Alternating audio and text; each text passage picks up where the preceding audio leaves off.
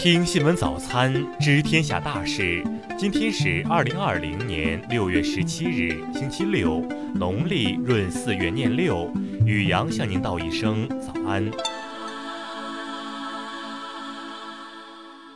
先来关注头条新闻：西部战区发言人就中印边防人员为加勒万河谷地区冲突发表声明。西部战区新闻发言人张水利大校就中印边防人员为加勒万河谷地区冲突对外发表声明。六月十五日晚，在中印边境加勒万河谷地区，印军违背承诺，再次越过实控线，非法活动，蓄意发动挑衅攻击，引发双方激烈肢体冲突，造成人员伤亡。加勒万河谷地区主权历来属我，印边防部队出尔反尔，严重违反两国有关边境问题协定协议，严重违反中印军长级会谈共识，严重损害两军关系和两国人民感情。我方要求印方严格约束一线部队，立即停止一切侵权挑衅行动，与中方相向而行，回到对话会谈解决分歧的正确轨道上来。再来关注国内新闻，外交部昨日宣布。“一带一路”国际合作高级别视频会议将于十八日举行，主题为加强“一带一路”国际合作，携手抗击新冠肺炎疫情。为筹集财政资金，统筹推进疫情防控和经济社会发展，财政部日前发布通知称，决定发行二零二零年抗疫特别国债两期，共一千亿元。国家发改委昨日介绍，五月份我国经济运行秩序重回正轨，部分工业实物量指标明显回升。最高人民法院十六日发布了一份司法意见，聚焦受疫情影响较大的运输合同、涉外商事、海事案件的适用法律问题。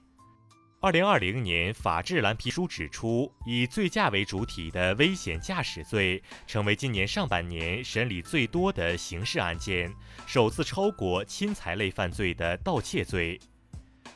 国家知识产权局十六日印发文件提出，力争到二零二五年，知识产权维权援助覆盖范围基本合理，服务水平适应需求，社会满意度显著提高。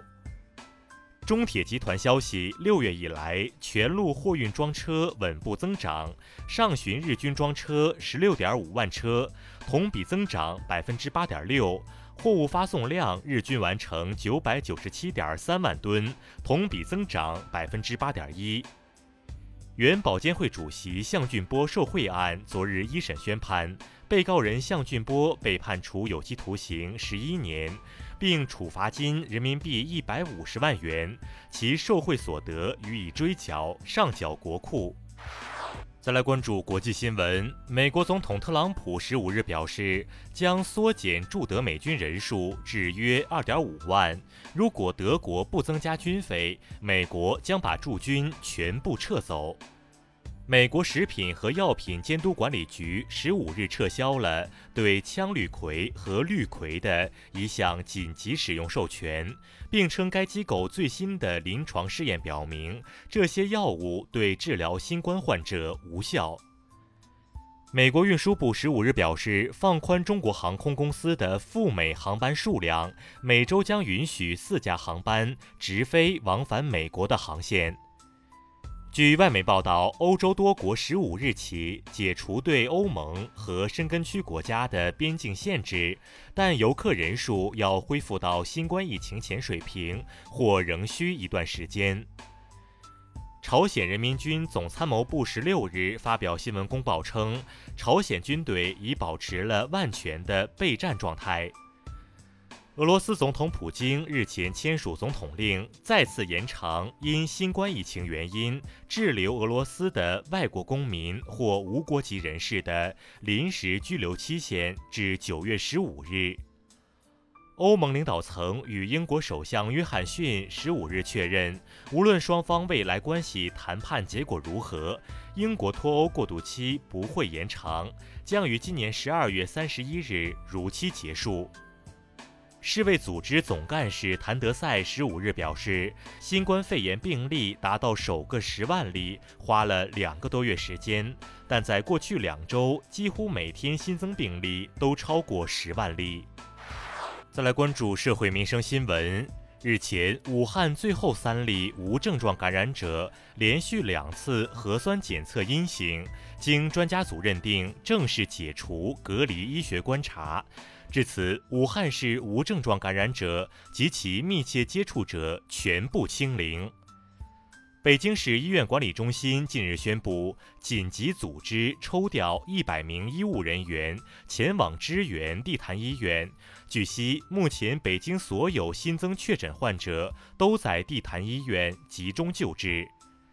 近日，网传因北京地区受疫情影响，部分快递公司停止向北京发货。多家快递公司的客服人员昨日回应称，该消息不实。聊城市东昌府区右县冒名顶替上中专一事查明，冒名者系街道党委委员，经研究决定，已给予其开除党籍、开除公职处分。南宁警方近日通报，女子称遭民警入室殴打猥亵一事，表示涉事者韦某已于今年年初被撤职，其犯罪问题正在进一步调查中。再来关注文化体育新闻。据知情人士透露，新赛季女超、女甲赛事将在男足赛事重启后七到十天内开赛，比赛确定为赛会制。昆明海埂基地将大概率成为承办地。世界反兴奋剂机构十五日称，已收到了麦克拉伦对国际举重联合会的调查报告及相关证据。并将对世界举联的反兴奋剂行为展开进一步调查。中科院古脊椎所和美国自然历史博物馆等近日合作研究发现，亚洲新生代机体类多样性三千九百九十万年前发生最大衰减。昨日发射北斗三号最后一颗全球组网卫星的长征三号乙运载火箭，在临射前测试过程中发现产品技术问题，发射任务推迟，发射时间待定。以上就是今天新闻早餐的全部内容。如果您觉得节目不错，请点击再看按钮。咱们明天不见不散。